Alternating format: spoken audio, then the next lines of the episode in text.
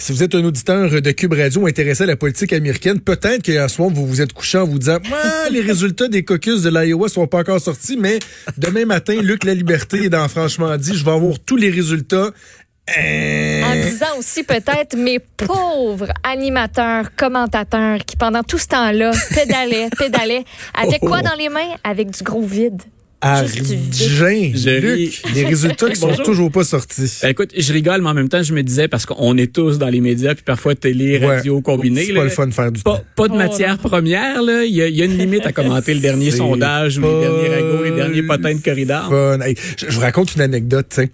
Hier, euh, j'étais à la joute à 15 heures, puis on avait euh, Christian Dubé, le président du Conseil du Trésor, pour parler euh, de la lettre ouverte qu'il avait publiée hier, s'adressant au syndicat. Puis tu sais, bon, évidemment, on sait pas ce qu'on va dire à la joute, mais on a un plan de match, là, tu sais. Puis là, on savait qu'on faisait un petit mot d'ouverture chez Caroline Saint-Hilaire, une petite ligne, là, 30 secondes chaque, pas long, parce que Christian Dubé était en entrevue avec nous, puis après ça, on revenait là-dessus. Et l'entrevue se passe, Christian Dubé, lui, est à l'étage en dessous, là, donc c'est les, les, les, les techs d'ici qui gèrent tout ça. Il y a eu un petit problème dans. En fait, il y a eu des changements dans les lignes téléphoniques là, au cours des derniers jours. Et quand ils sont venus pour aller à Christian Dubé, ben, ils se sont rendus compte que lui, entendait pas, le son n'était pas là. Mais ça s'est pas rendu en ondes. C'est en faisant les tests à la régie. Et là, nous, on comprend que finalement, il est pas encore là. Donc, tu étires le temps. Tu fais une petite minute de plus, mais tu, tu dis en même temps, je veux pas partir sur une longue explication parce que peut-être qu'ils vont dire, OK, c'est beau, on rentre. Et là, moi, dans mon petit studio ici à Québec, Luc, tu connais très bien, tu étais là il y a 30 secondes. oui. La salle de montage et l'espèce de régie où ils font toutes les connexions téléphoniques, c'est juste à côté. C'est un, un, petit garde-robe, Et là, c'était le branle-bas de combat autour de moi parce qu'il y a quelque chose qui marchait pas. Dans la salle de montage, Montréal essayait d'appeler pour parler au technicien qui lui parlait avec son cellulaire dans la salle de, dans, la petite salle à côté. Et le téléphone sonnait ultra fort. Puis c'est un téléphone que tu as une voix gentille qui dit le numéro qui appelle en même temps. Appel en provenance de 514 et là, à pause, j'ai su que dans mon micro, ça pognait, là. Il oh l'entendait. on a, fait que finalement, on a fait comme 10 minutes à pas savoir ce qui se passait avec le monde autour de moi qui courait. Et là, tu te dis, God, j'espère que ça n'a pas trop paru. Et bref, tout ça pour dire que des fois, tu as des défis comme ça en télé ou en radio. Faut que tu fasses du temps. Ça fonctionne pas. Faut pas que ça paraisse. Et hier, les gens qui analysaient la politique américaine, c'est pas 10 minutes, c'est pas une demi-heure, c'est des heures et des heures qu'ils ont fait sans rien avoir. Ce que, ce que Maud évoquait, il y a à peu près que CNN qui couvrait ça vraiment en temps réel, le seconde par seconde. Et à un moment donné, on sentait, on regardait d'abord les mâchoires étaient crispées. Puis à un moment donné, c'était écouter la politique et les médias, ça va ensemble. On profite un de l'autre. Vous nous fournissez de la matière première, puis vous avez besoin de nous pour mousser vos idées ou votre stratégie. Et là, hier, on sentait, puis à un moment donné, ça a fini par exploser. Il y avait un problème. Oui, ben voilà, grosso modo, là. Le modèle organique fonctionnait comme le modèle organique. Il n'y avait plus de convergence nulle part. Donc, grosso modo, ce qu'on a fini par dire, c'est écoutez, l'Iowa, vous aviez une job à faire, un seul boulot à accomplir. Vous êtes le premier État à voter. On préserve ce statut-là, ce privilège-là pour vous, et on n'est même pas en mesure d'obtenir un seul ah, résultat. Pas après 15 minutes, pas après une demi-heure, après 3 heures, 4 heures. Et finalement, bon, on est allé au lit hier soir, tout le monde, en ayant absolument rien à se mettre sous la dent, aussi peu. Ça me fait penser à la, la page Twitter, You Only Had One Thing to Do. Oui, voilà. C'est exactement ça. Mais bon, OK, là, les gens nous écoutent, Luc, puis ils disent, ben bon, mais qu'est-ce qui s'est passé? Donc, on est euh, au lendemain, là, tu sais, il, est 11 h Je sais qu'il y a des gens qui vont nous écouter en rediffusion aussi, mais on est 11 h le lendemain des caucus. On n'a toujours pas eu de résultats. Qu'est-ce qui s'est passé? Ça me prend juste une petite mise en contexte. 2016, Hillary Clinton l'emporte devant Bernie Sanders par 0.3 Et l'équipe de Bernie Sanders, le pointage qu'on avait, chacune des équipes, bien sûr, euh, cumule ses propres renseignements, chacune de son côté. Et on sent l'étonnement du côté de Bernie Sanders. Lui, il est convaincu qu'il a devancé Mme Clinton. Et déjà, il suppose que Parti démocrate avantage à l'occasion, Mme Clinton. Donc, on a dit, en Iowa, vous allez devoir être beaucoup plus transparent par rapport à vos résultats. Euh, et moi, je voudrais que ça change. Et, et, on sait que finalement, la campagne de Bernie a été tellement populaire, euh, on n'a pas eu le choix au sein du Parti démocrate d'apporter des changements. Même Mme Clinton avait modifié sa plateforme électorale en cours de route. Et, il y a eu du poids, M. Sanders, en 2016. Et donc, l'Iowa, hier, tentait une nouvelle... C'est archaïque ce qu'on fait. C'est une... Euh, la, procédure des caucus, là, on remet ça en question depuis des des années. Mais là, on avait dit non seulement euh, on va laisser les gens dans les petites salles, hein, dans l'ensemble des circonscriptions, tenter de se séduire mutuellement pour euh, changer de camp, Mhm. mais on va fournir les résultats plus rapidement parce qu'on va introduire une nouvelle application. Et hier, Donc, on gardait le modèle archaïque, mais en y Voilà. ajoutant un petit swing plus technologique Plus pour technologique. accélérer la patente et, Et- garantir la fiabilité. Ouais, et ce qui s'est produit, imaginons qu'on est dans un gymnase ou une salle paroissiale, euh, il y, a toujours, il y a- il y, a deux moments. Il y a le premier vote qu'on prend. Quand les gens rentrent, on dit, ben, allez rejoindre l'équipe du candidat que vous avez choisi. Donc, il y en avait six majeurs, là. on va dans les six. Et ensuite, ben, vous avez un certain temps pour négocier. Puis, on refait le décompte à la fin de la soirée, euh, combien il en reste dans chacune des équipes. Mais surtout, ça, ça peut être intéressant. Qui a changé de camp? Ouais. Et ceux qui ont abandonné Biden ou Sanders, est-ce qu'ils sont allés chez le rival direct ou ils sont allés voir Buttigieg ou Claude Bouchard ou peu importe? Donc, grosso modo, hier, on avait dit, bon, ben, quand on va noter tout ça, faut être parfaitement transparent, on va le noter à la main. On va prendre une photo des résultats, puis ensuite, on va les transmettre grâce à l'application. Ah, j'ai Les- vu de m'arracher les cheveux de sa tête. Oui, Voyons, exactement. Aux États-Unis, quand aux États-Unis, je pense que c'est le titre de mon prochain billet d'ailleurs dans le journal. Pourquoi faire simple quand on peut faire Ouais, c'est compliqué? Et ce qui s'est passé hier, et là c'est absolument ahurissant, c'est qu'à la fin de la soirée, quand est venu le temps d'acheminer les résultats, ben le résultat à la main, la photo et l'application, il y a des résultats pas partout, mais il y a des résultats qui ne concordent Ça pas. marche pas.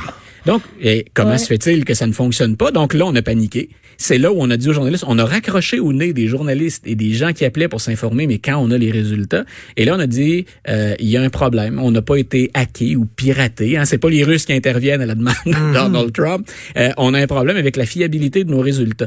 Et ce qu'on suppose, c'est qu'on a passé la nuit à revoir ça à la mitaine. Mario Dumont utilisait l'expression tantôt à la mitaine. Donc, on a refait ça à la main, mais même là, c'est étonnant que ça prenne autant de temps.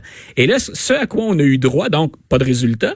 Mais pendant ce temps-là, non seulement il y a des journalistes qui ragent en studio, on peut se dire, bon, à la rigueur, les journalistes passeront deuxième, Ouais. les politiciens. Donc, on regarde les campagnes, mais tous ces gens-là, les- Joe Biden, les Bernie Sanders, Elizabeth Warren, eux, l'avion est déjà sur le tarmac. Ah oui. Puis on s'en va au New Hampshire parce que la prochaine, on passe la prochaine semaine sur le terrain.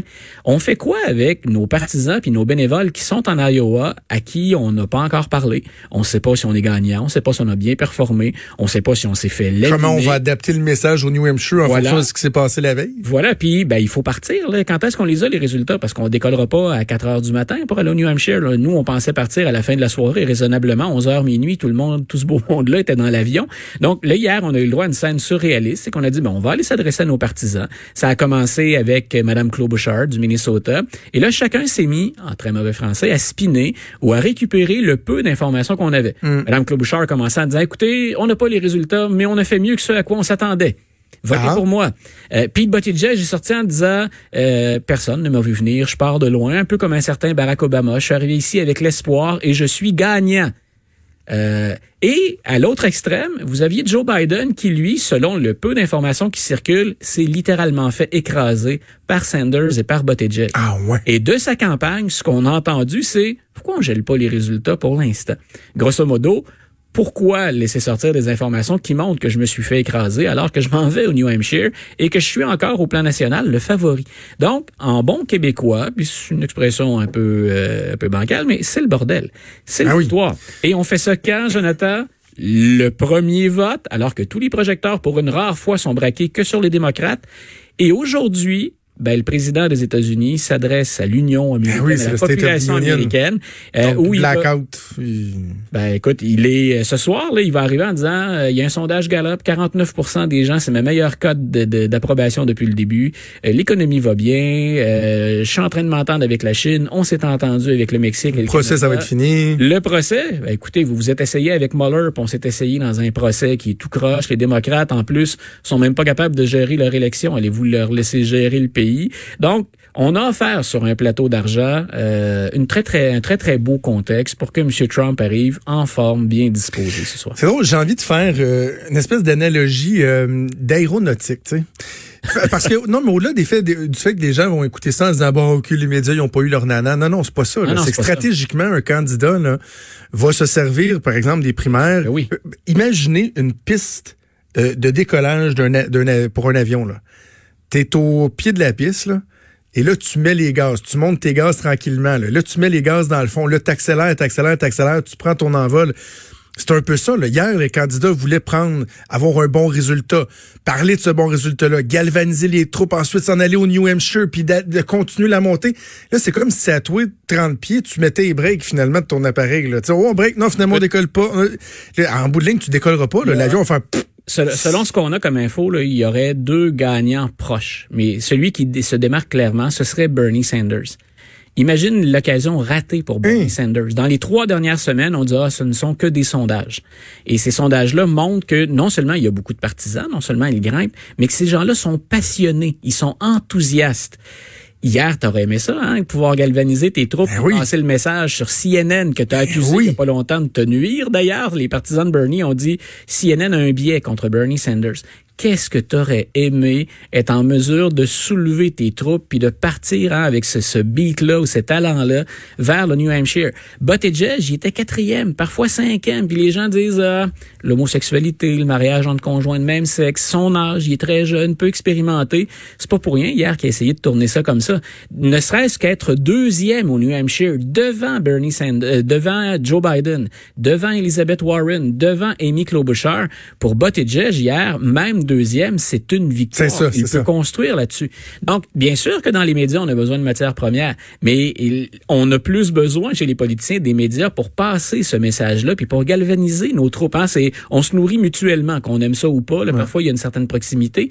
Mais donc, les candidats hier devaient être particulièrement en colère. On a fait contre mauvaise fortune bon cœur, on l'a pas affiché publiquement, mais qu'est-ce qu'on doit se faire secouer le pommier en Iowa aujourd'hui? incroyable. Et comment vous en êtes arrivé là? Vous avez pas fait de répétition générale? L'application, vous l'aviez pas testé avant. Ça fait tout sauf sérieux. Et moi, je serais pas étonné parce qu'après chaque élection, on revoit le calendrier des primaires et des caucus. Et je disais tout à l'heure, on n'a jamais touché au New Hampshire et à l'Iowa. On vote toujours en premier.